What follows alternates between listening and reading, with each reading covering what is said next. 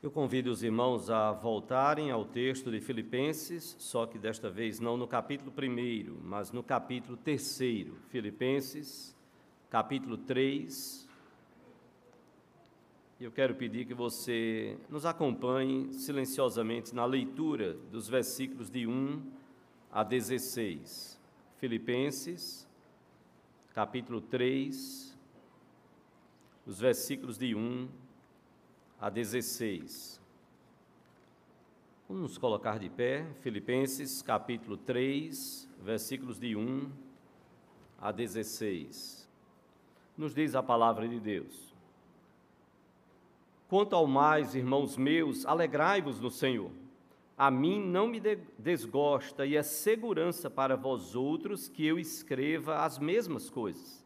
Acautelai-vos dos cães, acautelai-vos dos maus obreiros, acautelai-vos da falsa circuncisão, porque nós é que somos a circuncisão, nós que adoramos a Deus no Espírito e nos gloriamos em Cristo Jesus, e nos gloriamos em Cristo Jesus e não confiamos na carne. Bem que eu poderia confiar também na carne, diz Paulo. Se qualquer outro pensa que pode confiar na carne, eu ainda mais. Circuncidado ao oitavo dia, da linhagem de Israel, da tribo de Benjamim, hebreu de hebreus, quanto à lei, fariseu, quanto ao zelo, perseguidor da igreja, quanto à justiça que há na lei, irrepreensível. Mas o que para mim era lucro, isto considerei perda por causa de Cristo. Sim, deveras considero tudo como perda, por causa da sublimidade do conhecimento de Cristo Jesus, meu Senhor por, por amor do qual perdi todas as coisas, e as considero como refúgio para ganhar a Cristo e ser achado nele, não tendo justiça própria, que procede de lei, senão a que é mediante a fé em Cristo, a justiça que procede de Deus, baseada na fé, para o conhecer e o poder da sua ressurreição e a comunhão dos seus sofrimentos, conformando-me com ele na sua morte para, de algum modo, alcançar a ressurreição dentre os mortos.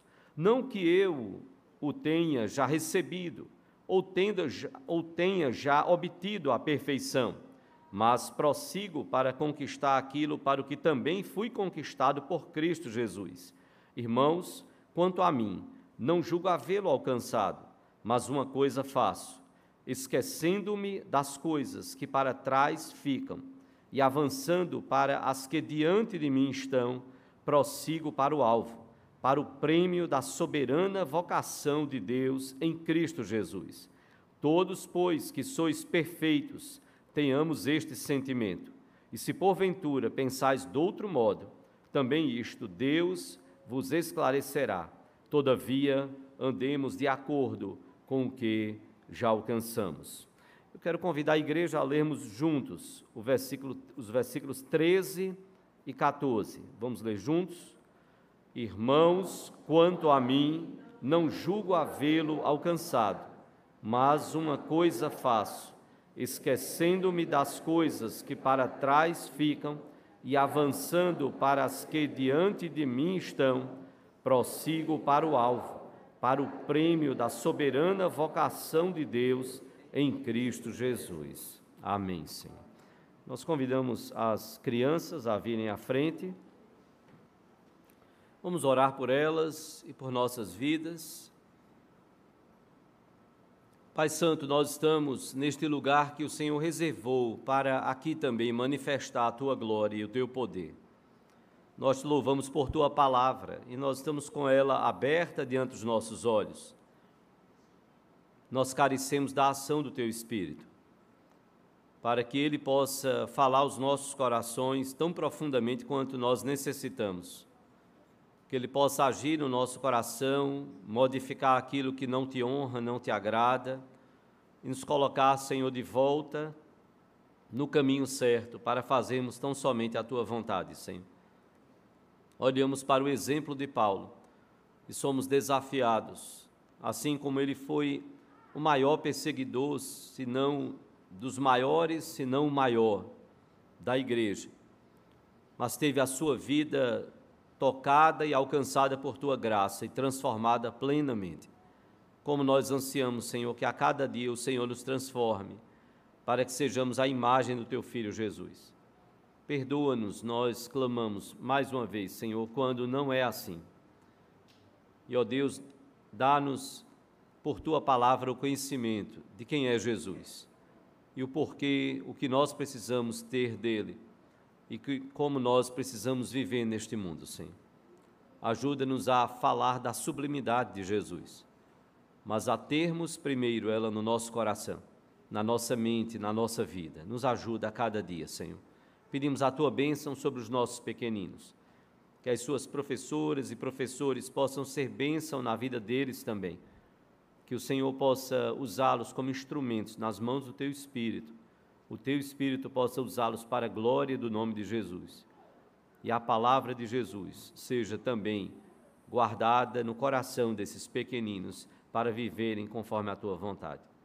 Que oramos assim, Senhor, porque sem o teu Espírito agir, nós nada somos.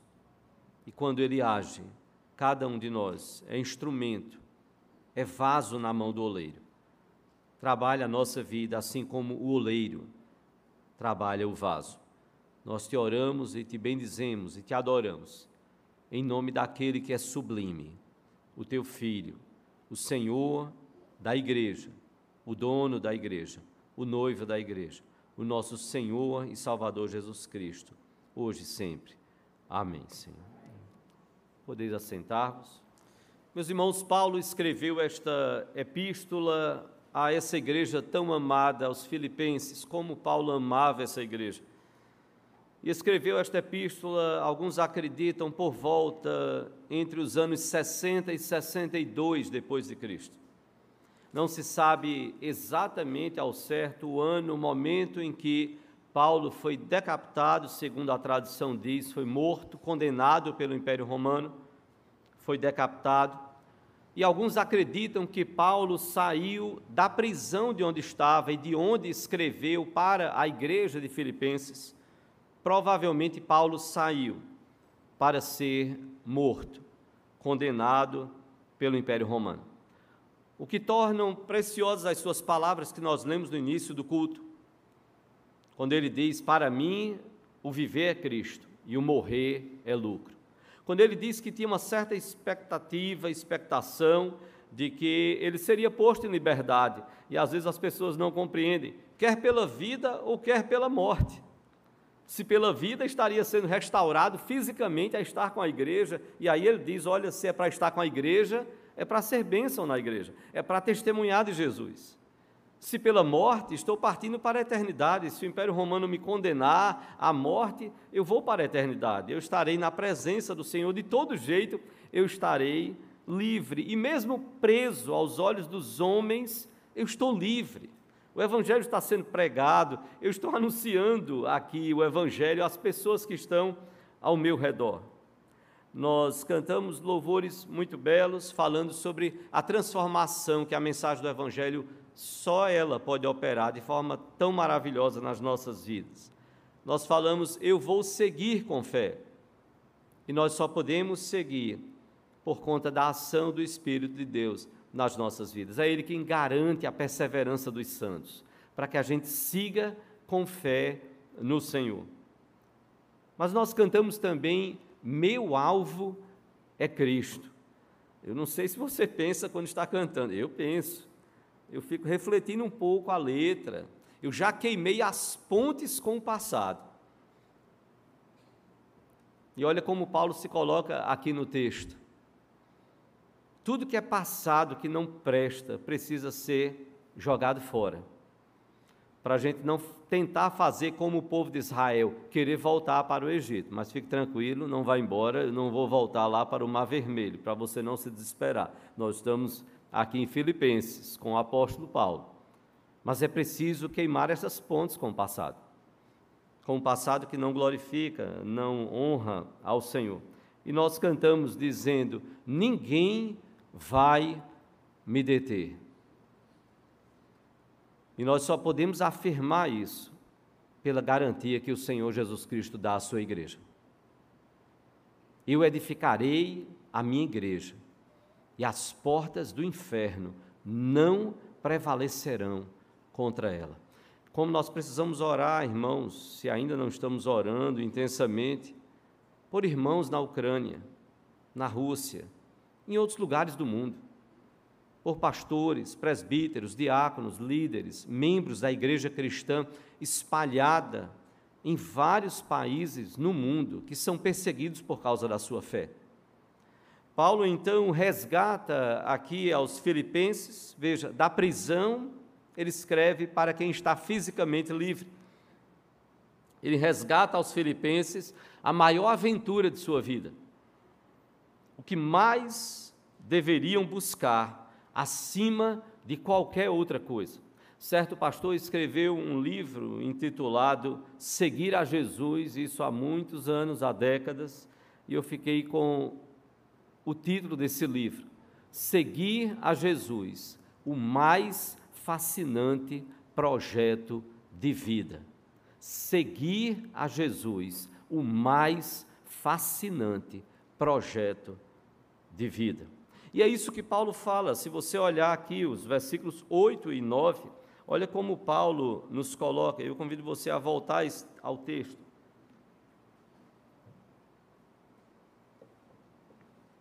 Paulo vai usar duas expressões aqui no final do versículo 8 e o início do versículo 9. Ele diz que tudo que ele fez, e que nós vamos ver, então, o que foi que ele fez? Usado como instrumento nas mãos de Deus. Ele diz no final do versículo 8, para ganhar a Cristo. E no início do versículo 9, ele diz, e ser achado nele. Guarde bem no seu coração essas duas expressões, o final do versículo 8 e o início do versículo 9. Para ganhar a Cristo e ser achado nele.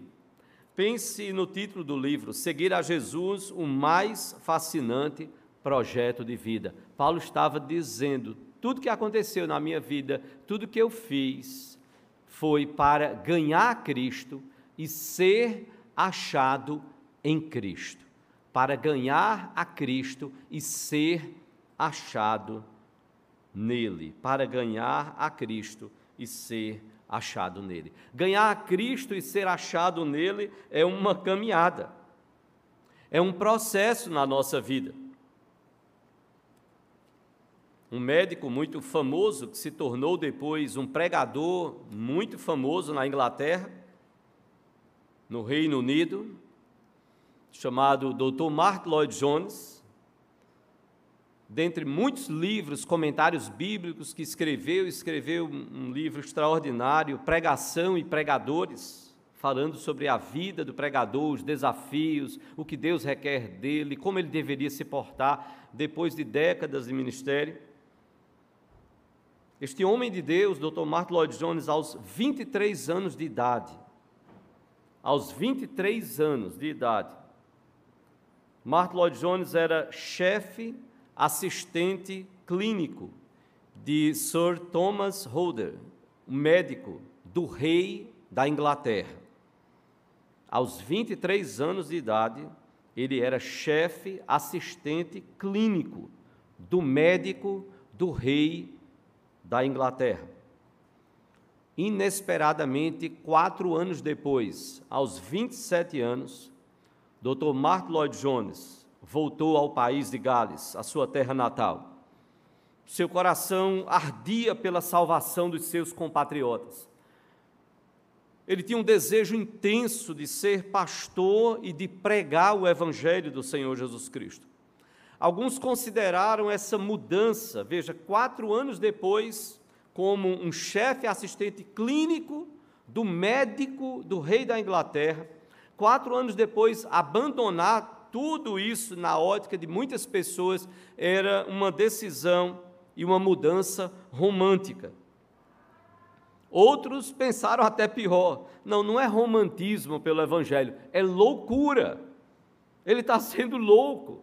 Ele é um chefe assistente clínico do médico principal do rei da Inglaterra. Como é que ele deixa um posto desse? Aos 27 anos, ainda muito jovem. Mas de uma coisa, Dr. Martin Lloyd Jones estava certo. Aquela mudança não era nenhum sacrifício.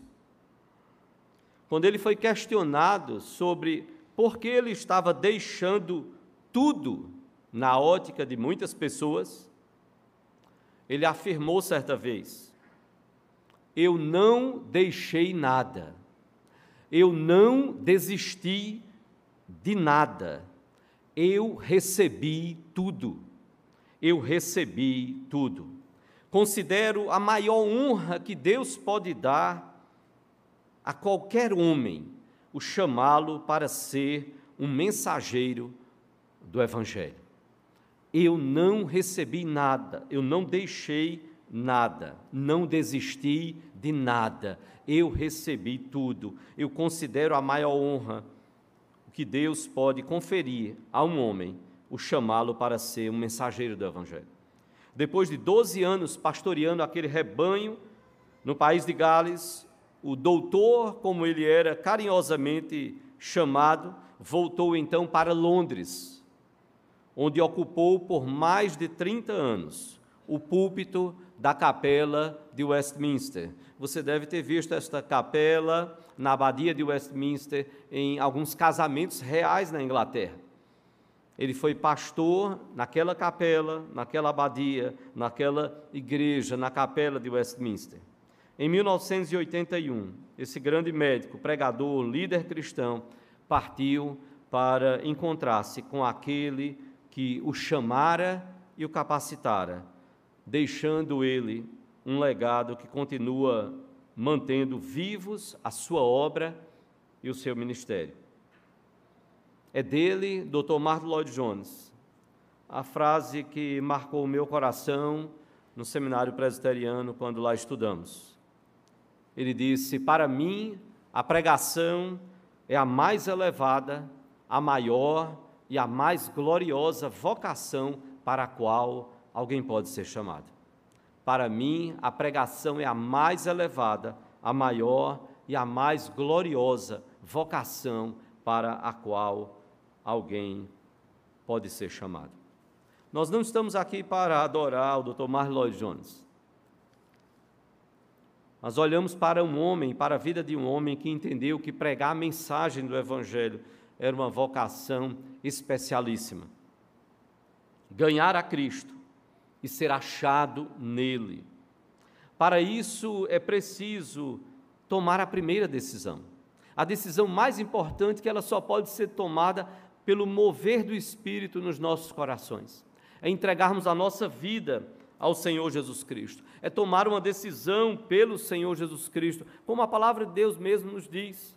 Ele veio para o que era seu, mas os seus não, não o receberam. Mas a quantos o receberam? É preciso receber Jesus. É preciso clamar a Jesus. É preciso clamar a Deus.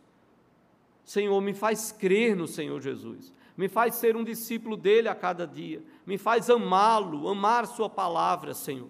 Me faz, Senhor, ter comunhão contigo a cada dia. Renova no meu coração isso, Senhor. Este amor pelo Senhor Jesus Cristo.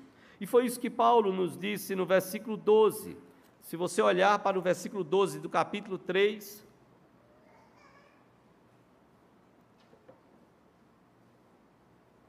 porque entregamos a nossa vida a Jesus, recebemos a Jesus como Senhor e Salvador das nossas vidas, como disse, como está em João capítulo 1, versículo 12 mas a quantos o receberam? E Deus vai tratando da nossa vida. Ele vai trabalhando o nosso viver a cada dia, assim deve ser. No versículo 12, Paulo então diz: Não que eu o tenha já recebido ou tenha já obtido a perfeição, mas, diz Paulo, prossigo para conquistar aquilo para o que também fui conquistado por Cristo Jesus. Prossigo para conquistar aquilo para o que também fui conquistado por Cristo Jesus. É processo, é caminhada. Seguir a Jesus é dia após dia nas nossas vidas.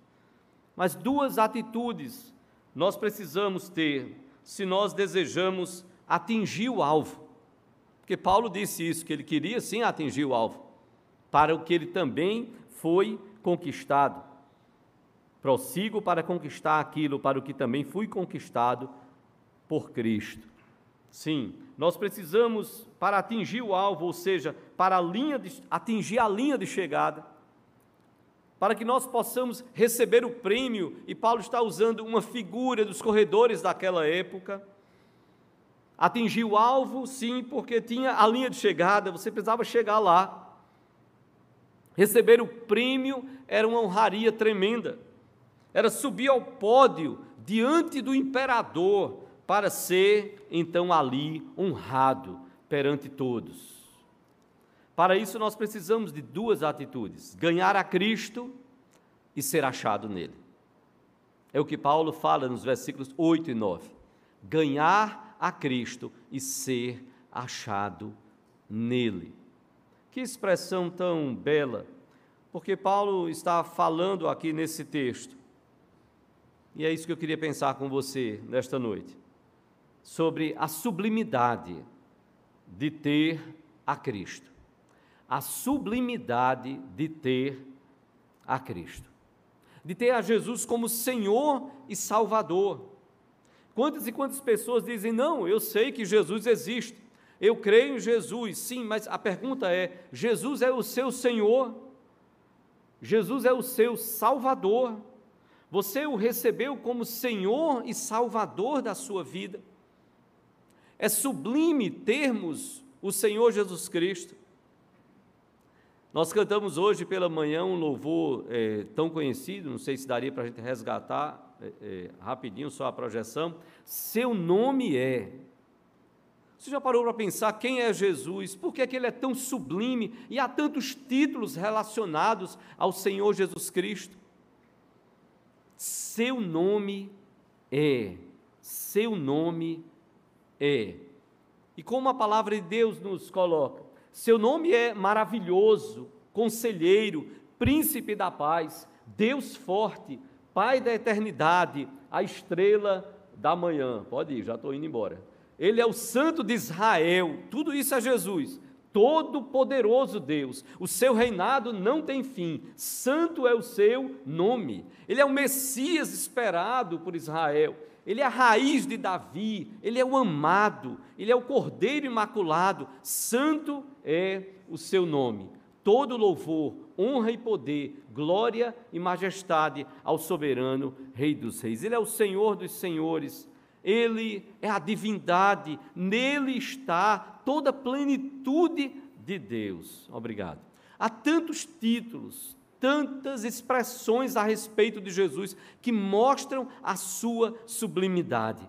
E quando Paulo, que perseguia a igreja, que esperava o Messias, tem um encontro com Jesus ali em Damasco, a sua vida é transformada.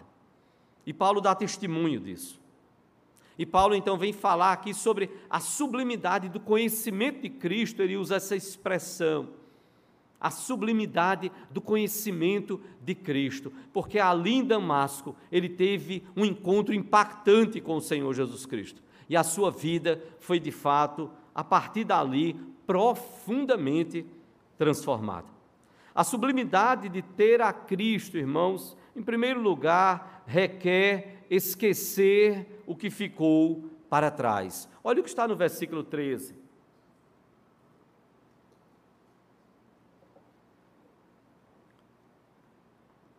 A sublimidade de ter a Cristo requer de nós, requer esquecer o que ficou para trás. No versículo 13, Paulo diz: Irmãos, quanto a mim, não julgo havê-lo alcançado, mas uma coisa faço, esquecendo-me das coisas que para trás ficam.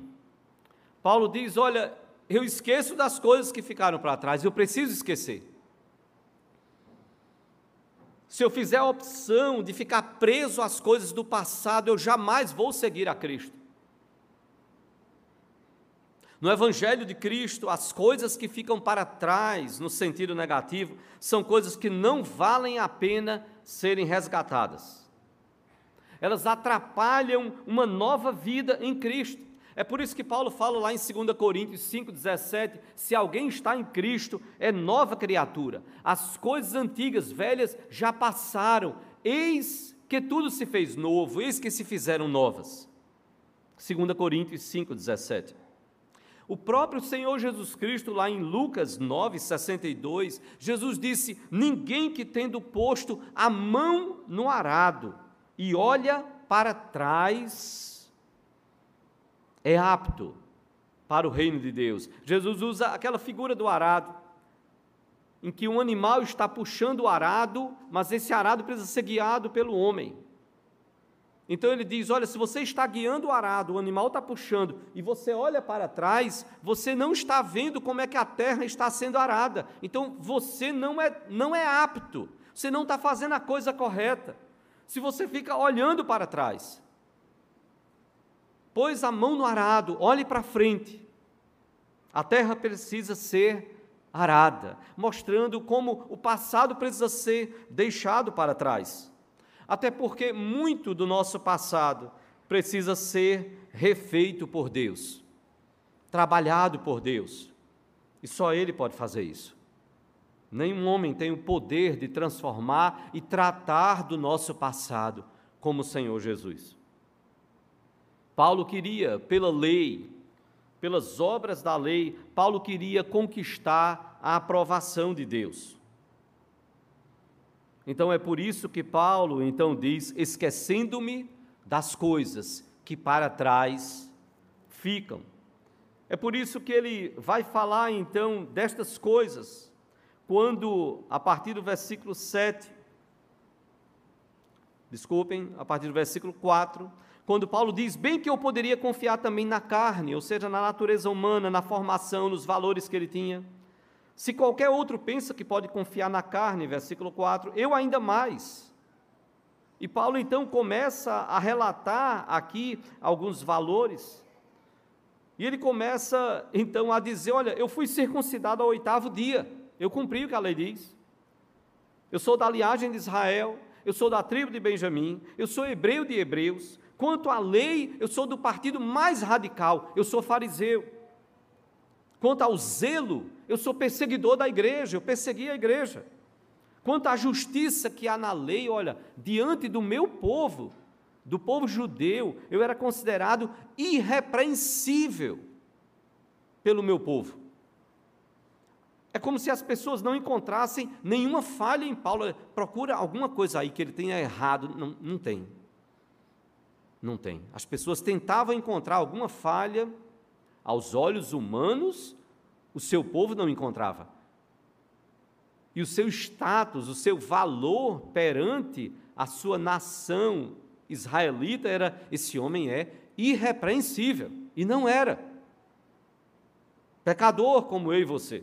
Mas veja como Paulo diz: eu deixei para trás o meu passado. Eu fui circuncidado ao oitavo dia, eu fui da tribo de Benjamim, eu, fui da linha, eu sou da linhagem de Israel, eu sou hebreu de hebreus, eu sou fariseu do partido mais radical de Israel. Eu sou zeloso a ponto de que eu persegui a igreja que proclamava que Jesus é o Messias, o Salvador. Não, não, não. Eu persegui essa igreja. Eu dei minha vida perseguindo essa igreja. E quanto à justiça que há na lei, eu era respeitado como alguém irrepreensível. E sabe qual o sentimento de Paulo em relação a tudo isso que ele entendia que era, enquanto não encontrou a Cristo, ele diz nos versículos 7 e 8: Mas o que para mim era lucro, isto considerei perda por causa de Cristo.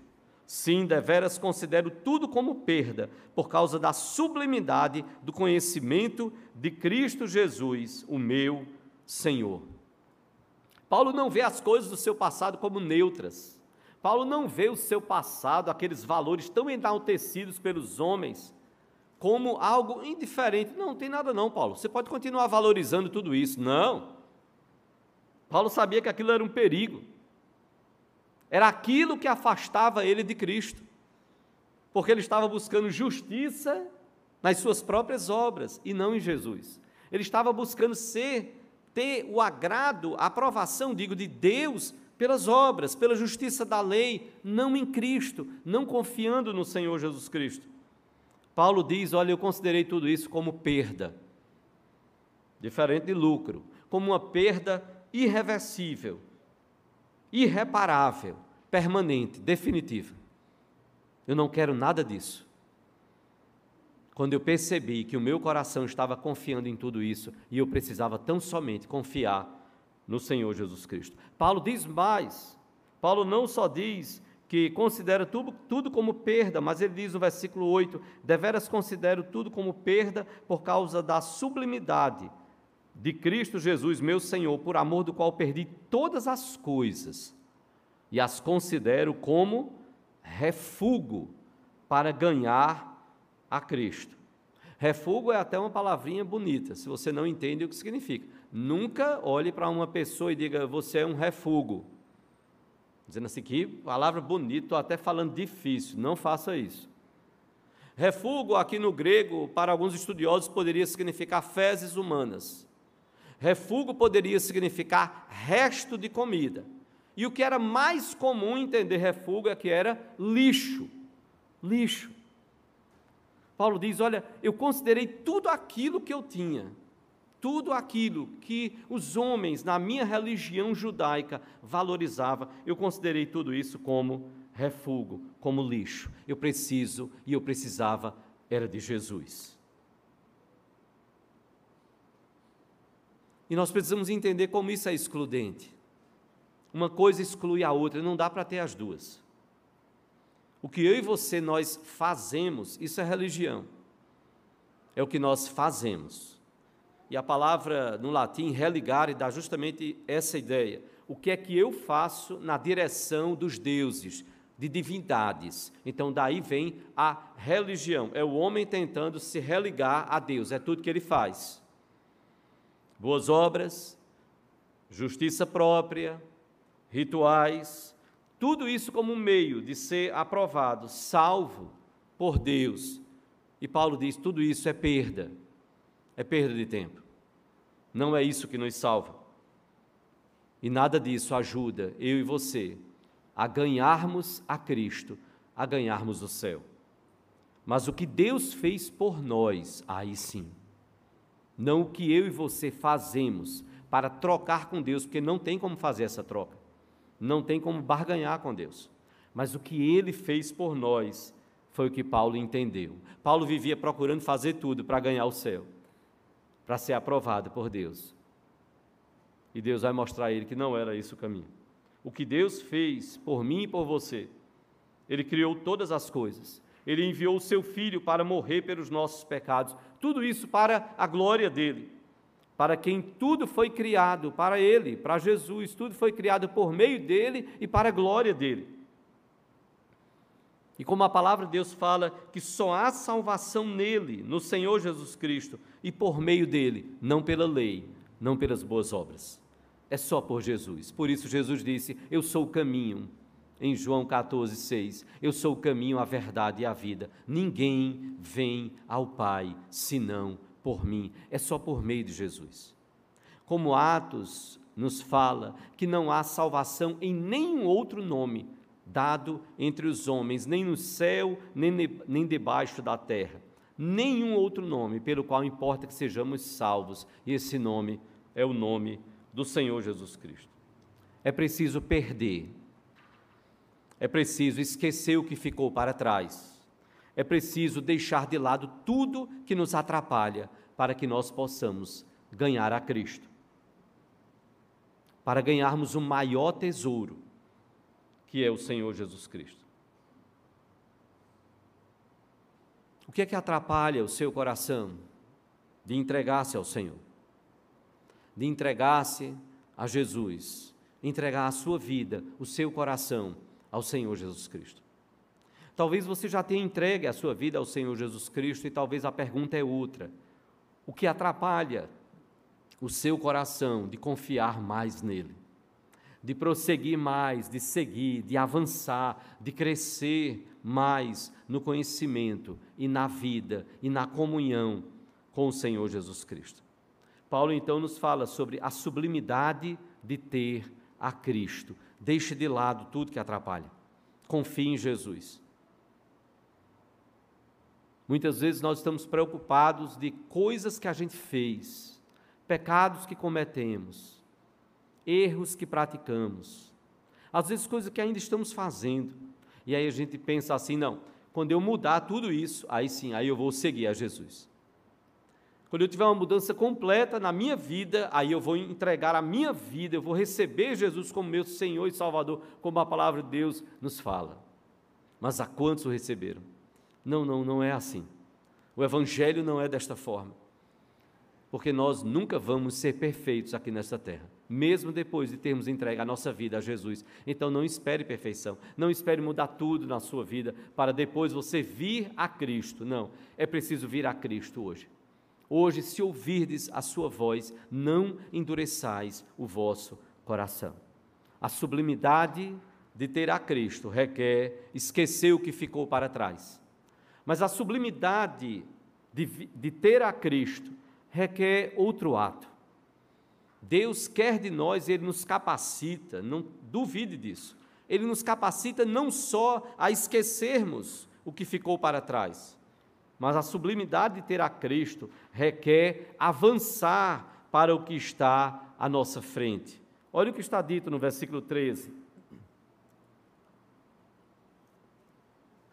Do capítulo 3. Paulo não só diz, irmãos, quanto a mim, não julgo havê-lo alcançado, mas uma coisa faço, faço o quê? Esquecendo-me das coisas que para trás ficam, e aí ele diz, e ele acrescenta algo mais, avançando para as que diante de mim estão. Eu prossigo para o alvo. Avançando para o que? Avançando para as que diante de mim estão. Eu esqueço as coisas que ficaram para trás e eu avanço para as coisas que diante de mim estão. É preciso avançar para o que está à frente. É preciso não só esquecer o que ficou para trás, mas é preciso avançar para o que está à frente. No Evangelho do Senhor Jesus Cristo, nós somos chamados a andar em novidade de vida. Isso a palavra de Deus nos fala lá em Romanos 6,4. Mas se você olhar para o versículo 8 deste capítulo 3 aqui, que nós lemos de Filipenses, capítulo 8, versículo 3, no final do versículo 8, Paulo então vai justamente nos dizer para ganhar a Cristo. E aí ele vai dizer o que é que há de novo? Qual é a novidade de seguir a Jesus? Então ele vai dizer para ganhar a Cristo e ser achado nele. De que forma? Não tendo justiça própria, que procede da lei, senão a que é mediante a fé em Cristo, a justiça que procede de Deus, baseada na fé. Não vou mais buscar cumprir a lei para me apresentar diante dos outros como alguém que é certinho, alguém que é quase que perfeito, quase que Deus. Não, não. Paulo diz: não, não, acabou isso. Acabou aquela paranoia de querer cumprir a lei para me mostrar diante dos homens alguém que eu não sou, eu não sou perfeito. Deus precisa trabalhar em mim, na minha vida. E Ele quer que nós ajudemos um ao outro, para que a gente não caia naquele engodo, naquele engano do fariseu que entrou no templo e Jesus usa aquela história como uma parábola, conta que ele ora e ele diz, referindo-se ao publicano: Graças a ti, ó Pai, que eu não sou como esse publicano. Eu jejum, eu dou dízimo, eu faço isso, eu faço aquilo outro. O que é isso? Religiosidade devia jejuar, devia dar o dízimo, devia ofertar, devia servir ao Senhor, devia amar o seu próximo, devia orar, devia fazer tantas coisas, sim, mas não com esse intuito de comparação. Não para querer mostrar alguma coisa, trazer alguma justiça, algum valor para si mesmo. E é isso que Paulo está então dizendo: eu não quero justiça que procede da lei, mas eu quero a justiça que procede da fé. Pela lei, eu nunca vou ser justo, eu nunca vou ser perfeito, eu não tenho condições de cumprir a lei, eu sou pecador, eu sou falho, eu tenho limitações, fraquezas, pecados, eu preciso de Cristo em mim. Mudando minha vida, perdoando os meus pecados, me ajudando a amar o meu próximo, me ajudando a orar quando eu não quero orar, me ajudando a meditar na palavra, na lei, na palavra do Senhor quando eu não quero meditar me ajudando a administrar minhas finanças, a ofertar, a dizimar, a servir em ministérios, a trabalhar, a glorificar o nome do Senhor. Paulo, Paulo agora está dizendo: é em Cristo. Não tem justiça fora de Cristo, porque fora de Cristo nós estamos perdidos. E é o próprio Deus que nos provê essa novidade de vida.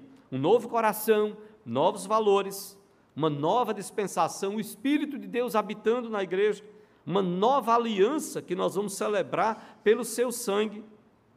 Novos céus e nova terra. É profecia. Tudo é novo quando nós vamos seguir a Cristo, e precisa ser novo. É um novo mandamento dado por Jesus: amar uns aos outros. Aí você diz: não, mas a lei já dizia que era para amar o próximo. Só que Jesus diz que nós precisamos amar uns aos outros, amar o nosso próximo. Só que o padrão, quando antes dizia ama o teu próximo como a ti mesmo, a lei então colocava. Jesus agora diz: novo mandamento vos dou, que vos ameis uns aos outros, assim como eu vos amei. O padrão agora não é mais você, não é amar o seu próximo como você ama a si mesmo, mas é você amar o grande desafio, o novo mandamento de Jesus, é ame o seu próximo, assim como eu amei vocês. Dado ali aos seus apóstolos e para a igreja. É tudo tão novo que Paulo fala lá em Efésios 2,10, pois somos feitura dele. Ou seja, Paulo está dizendo essa feitura, essa expressão no grego, nós somos uma nova criação uma nova criação, uma nova criatura. Somos feitura dele, criados em Cristo Jesus para as boas obras, as quais Deus de antemão preparou para que andássemos nela. Então precisa ser tudo novo. O próprio Deus fala lá no Apocalipse, capítulo 21, versículo 5: Eis que faço novas todas as coisas. Começa em cada vida, com uma vida nova, diferente, em Cristo Jesus. Nós temos sempre algo a melhorar, nós temos sempre algo a fazer, nós temos sempre algo a aprender, a compartilhar, nós temos sempre algo em que crescer. E tudo isso, tudo isso, só pode ser na nova vida, em Cristo Jesus, por meio do seu Espírito Santo. Eu quero terminar pensando e convidando você a pensar na vida cristã. A vida cristã é como uma pista de corrida com obstáculos. Já já, se for possível, a gente vai ver um vídeo aí, mas sustenta aí um pouquinho o vídeo.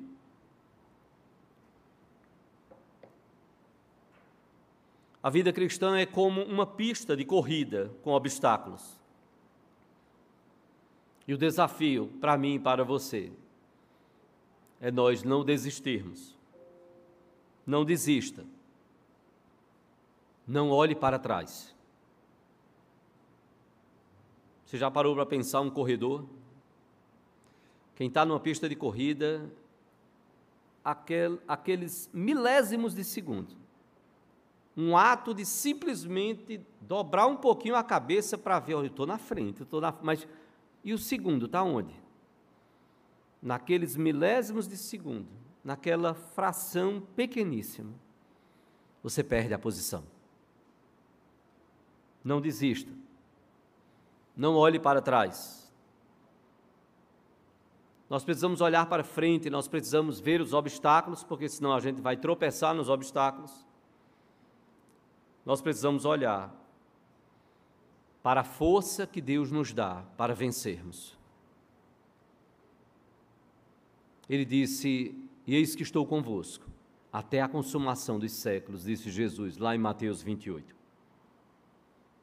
Olhe para a força que Deus dá a cada cristão e à sua igreja. Olhe para a linha de chegada, como disse Paulo. Como Paulo colocou tão bem, avançando para as que diante de mim estão, prossigo para o alvo, para o prêmio da soberana vocação, não o prêmio que o imperador vai dar, não, não. Há um prêmio, há um galardão reservado para mim além da salvação, que já é um prêmio fabulosíssimo, nós ainda seremos galardoados por tudo aquilo que fizemos para a glória de Deus. Prossigo para o alvo, versículo 14, para o prêmio da soberana vocação de Deus em Cristo Jesus. Eu prossigo para o alvo, para o prêmio da soberana vocação de Deus em Cristo Jesus. Paulo prosseguiu para frente. Prosseguiu. E nós somos desafiados a isto. Eu quero trazer para você uma história e para quem vai estar online, uh, online você vai poder ver uh, através do link que vai ser postado na descrição do culto de hoje, para que você possa, quem sabe, assistir se você não conseguiu acesso por outro meio. Mas eu gostaria de ver, podemos projetar aí, vamos ver se vai dar certo, vamos lá. A história eu vou contar. Se você vê o vídeo, talvez fique um pouquinho melhor. Ok. Sem áudio, tá certo? Em 1968, nos Jogos Olímpicos no México, um só nadador conseguiu sete medalhas, conseguiu contratos publicitários milionários. Mas quem chamou a atenção foi um drama humano. Foi John Stephen, da Tanzânia, na África. Ele foi o último a cruzar a linha de chegada na maratona. Já fazia mais de uma hora que o vencedor passara.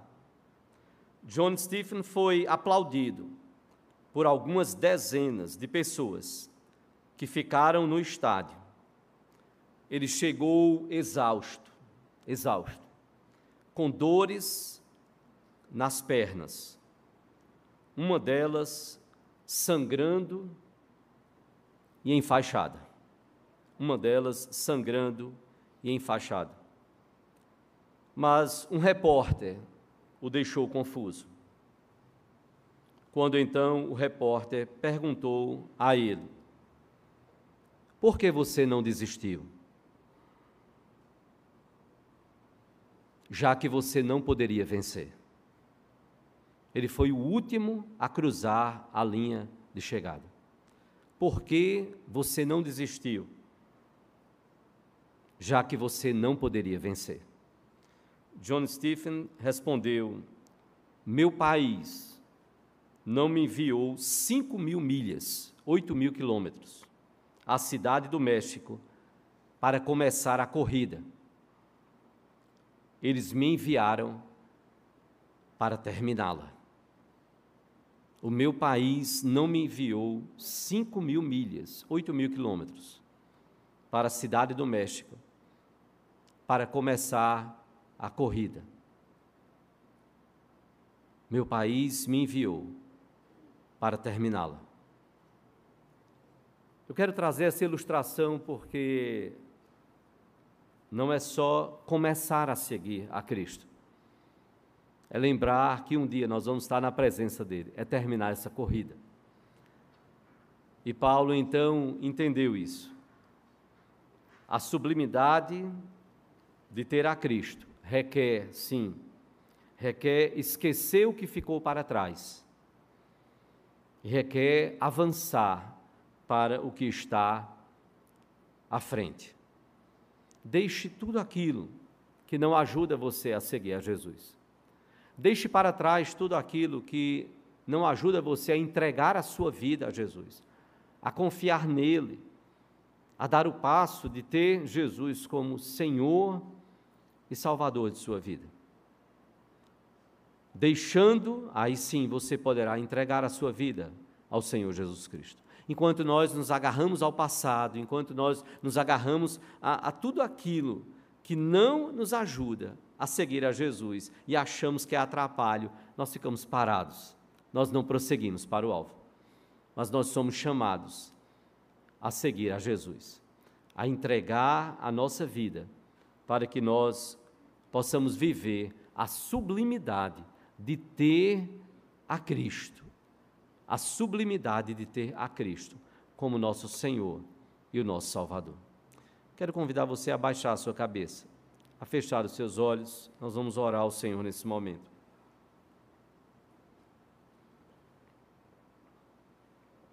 Não há nada mais sublime, mais precioso, mais valoroso do que ter a Jesus como o nosso Senhor e o nosso Salvador.